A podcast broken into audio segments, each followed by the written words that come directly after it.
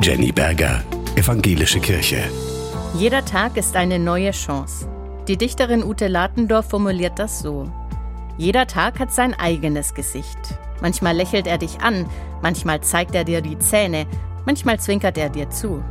Kein Tag ist wie der andere, jeder hat eine Aufgabe für dich. Lass dich überraschen und sei offen für alles, was geschieht. Hab keine Angst, du kannst alle Anforderungen bewältigen und du lernst täglich etwas dazu. Zeige dem Tag dein eigenes Gesicht. Lächle ihn an, zeige ihm die Zähne, zwinkere ihm zu.